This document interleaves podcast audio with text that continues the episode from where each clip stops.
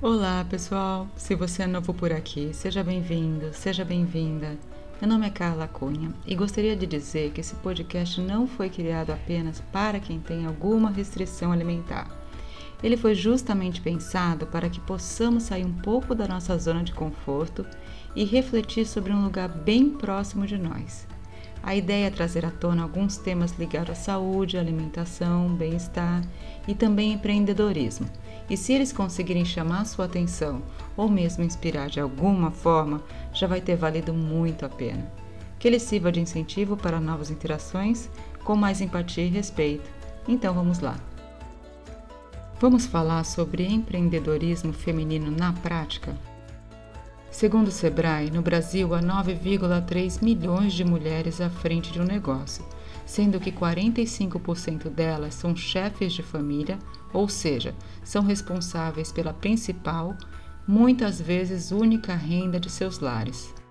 Em comparação aos homens empreendedores, elas têm escolaridade 16% superior, mas mesmo assim, seus negócios faturam 22% menos.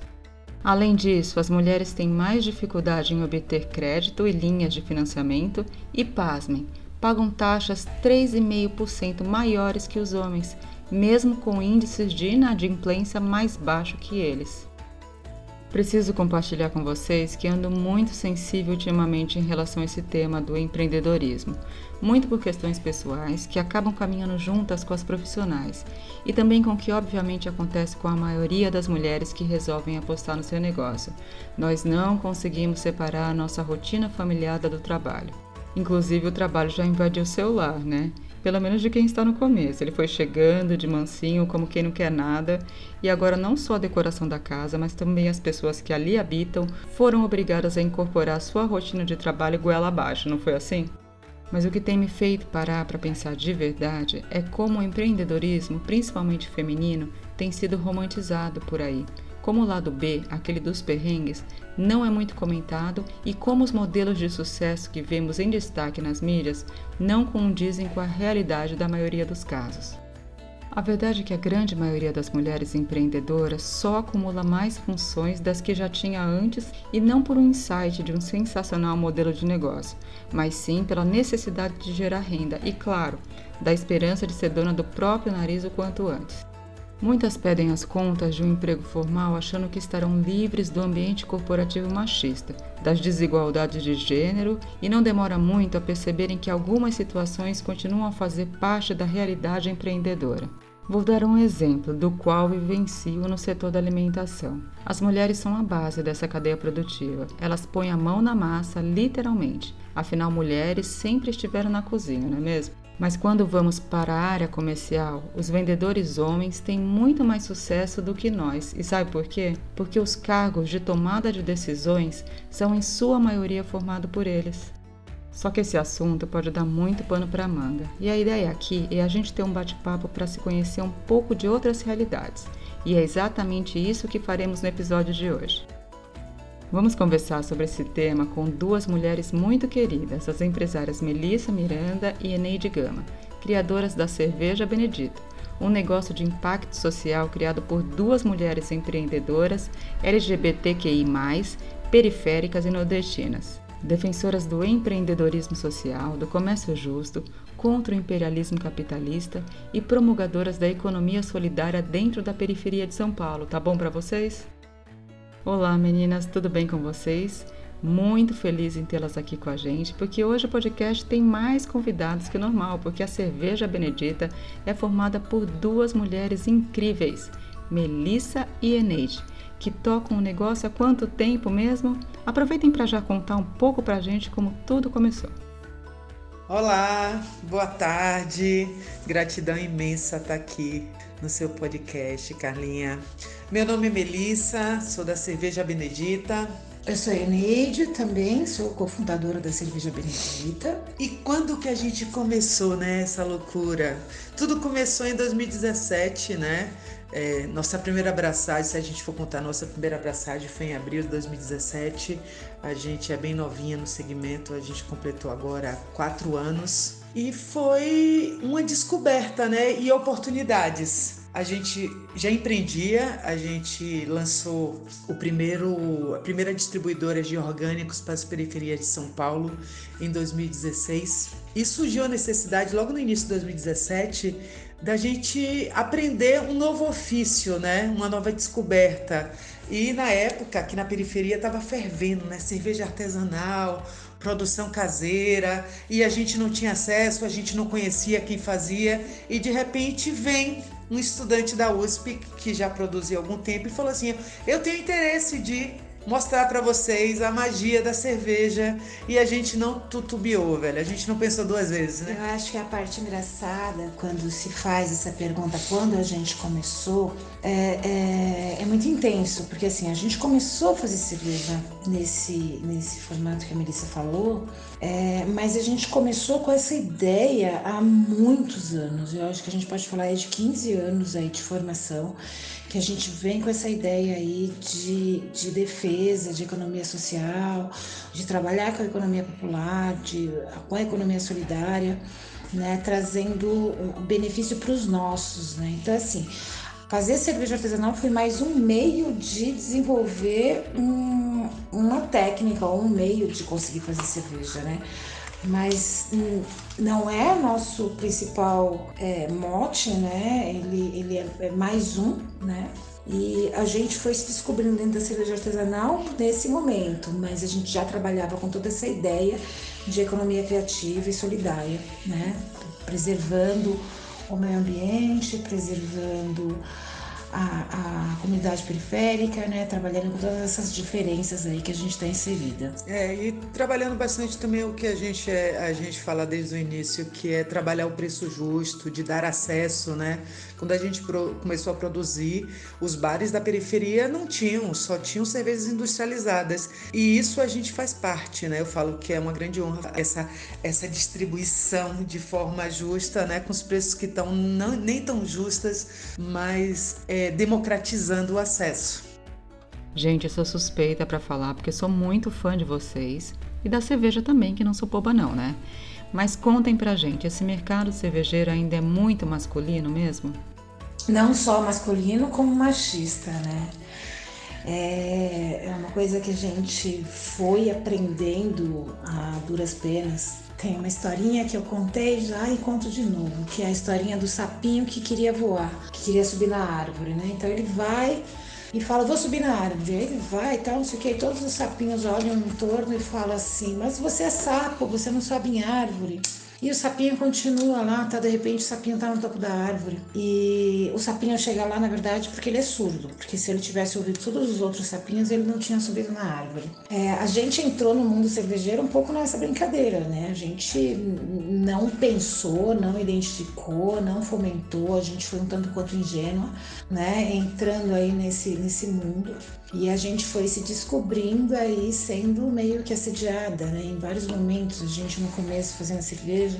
E era impressionante, né? O curso de sommelier de cerveja, 5 mil reais, e acontecia só em Joinville né? Ou seja, a pessoa tinha que ter três meses em Joinville para poder fazer um curso de, de, de, sommelier de cerveja. Mas era impressionante, cada boteca que a gente chegava para dar uma degustação, é, 11 em cada 10 homens eram sommelier de cerveja, né? E sabiam qual cerveja. Uns falavam bem, outros falavam mal, né? Mas era impressionante aí essa, é, é, é esse mundo, né? Que a gente foi se descobrindo. É, acho que nos últimos tempos, assim, muito mais em, em, em respeito à Melissa, que tem se empenhado mais aí, tem se articulado com várias mulheres feministas, eh, femininas, né, dentro do mundo cervejeiro, a gente conseguiu se inserir melhor e até marcar nosso espaço mas é um mundo masculino e machista, é. sim.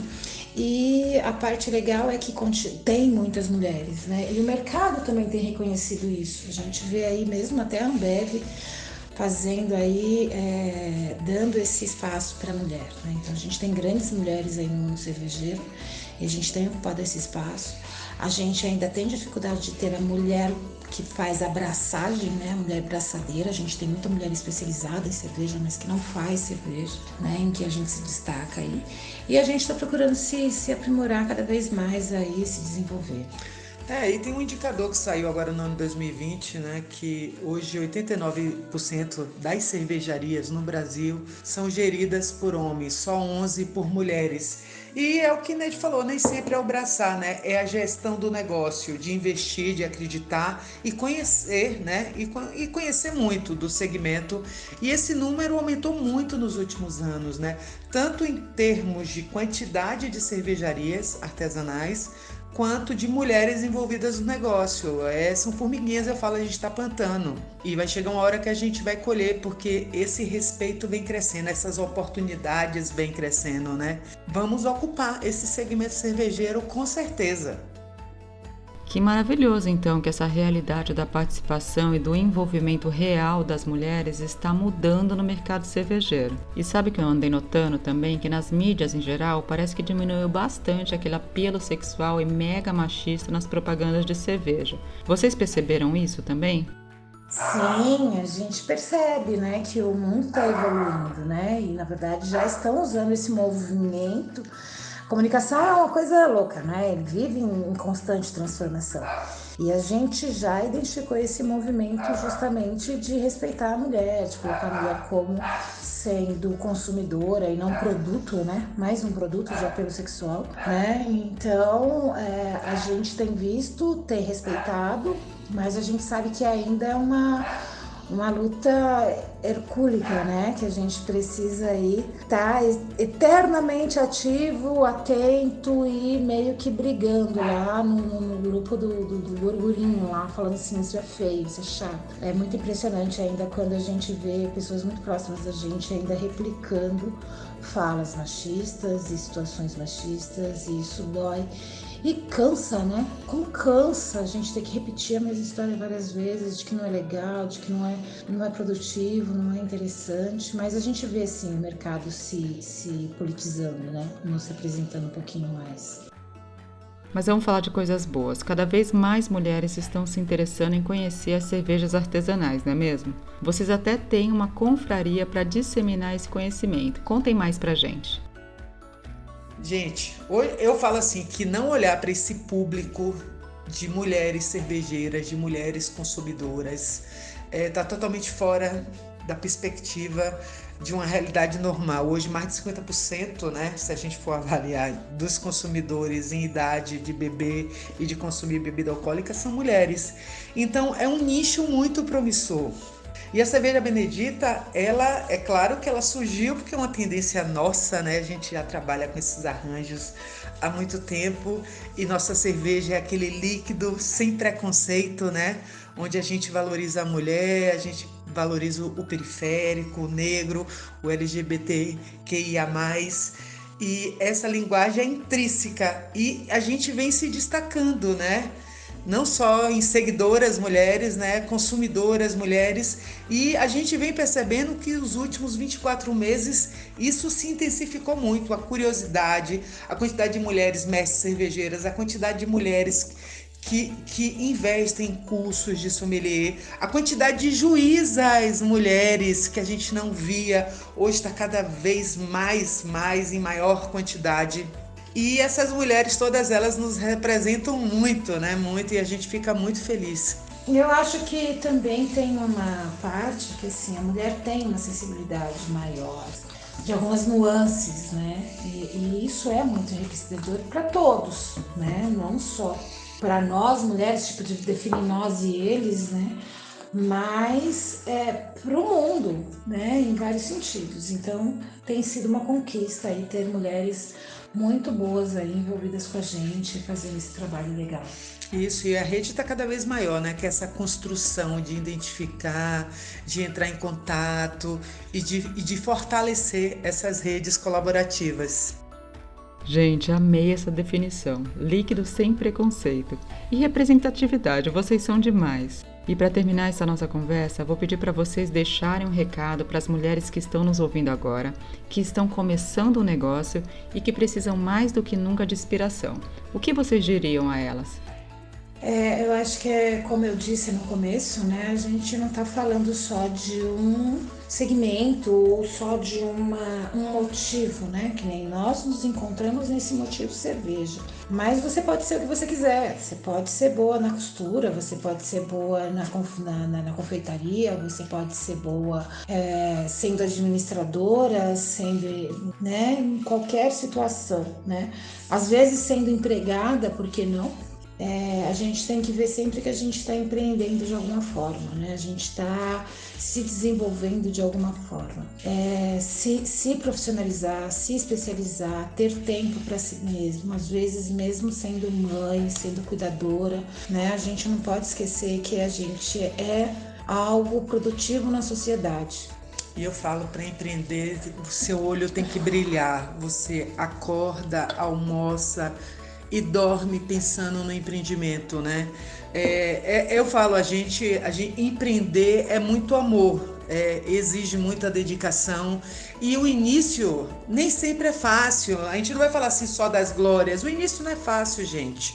Mas eu falo, você amando e acreditando no seu produto ou no seu serviço, dá certo, viva, tá? Se arrisque, seja feliz.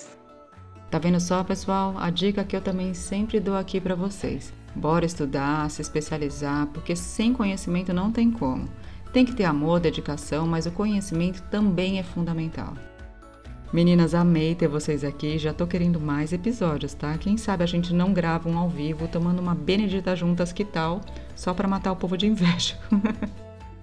Oi, Carlinha, estamos passando aqui para agradecer o convite, desejar muito sucesso à minha comida especial, ao canal e que essas informações cheguem a cada vez mais lares, né, sobre a importância, sobre o trabalho que vocês desenvolvem. A gente deseja muito, muito sucesso. Tudo de bom para nós, né? Nessa luta e nessa persistência. Obrigada, Carla, mais uma vez. É, queria expressar, acho que poucas vezes tive a oportunidade de dizer o quanto te admiro, o quanto te respeito dentro da sua história e da sua luta. E eu fico muito, muito, muito feliz de poder estar tá aí dentro do seu seleto grupo para poder falar um pouquinho aqui nesse espaço. Valeu! Um abraço! Adorei esse tema de hoje. Mais uma vez, super obrigada a Melissa e a Eneide, fundadoras e proprietárias da Cerveja Benedita. Você que ainda não conhece, precisa experimentar as cervejas. A minha preferida é a Vitibia, mas todas são super especiais e dá até para harmonizar com os nossos pãezinhos, tá? Fica a dica. Então vou deixar aqui o WhatsApp para contatos e pedidos, DDD 11 99146 8445 e insta arroba Benedita Cerveja, mas não se preocupe que essas informações de contato também estarão no nosso Instagram e Facebook, arroba Minha Comida Especial, no post desse episódio do podcast. Bom, acho que é isso que eu tinha para falar hoje sobre esse assunto. Espero que tenha ajudado de alguma forma. Então marca alguém que possa se interessar por esse tema ou deixe seu comentário lá no nosso Insta, arroba Minha Comida Especial. Vai ser muito bacana poder continuar essa conversa por lá e também por aqui, em outros episódios com vocês. Chegamos ao fim desse nosso episódio. Muito obrigada pelo seu interesse, foi muito bom poder compartilhar esse tema com vocês. Até mais, pessoal!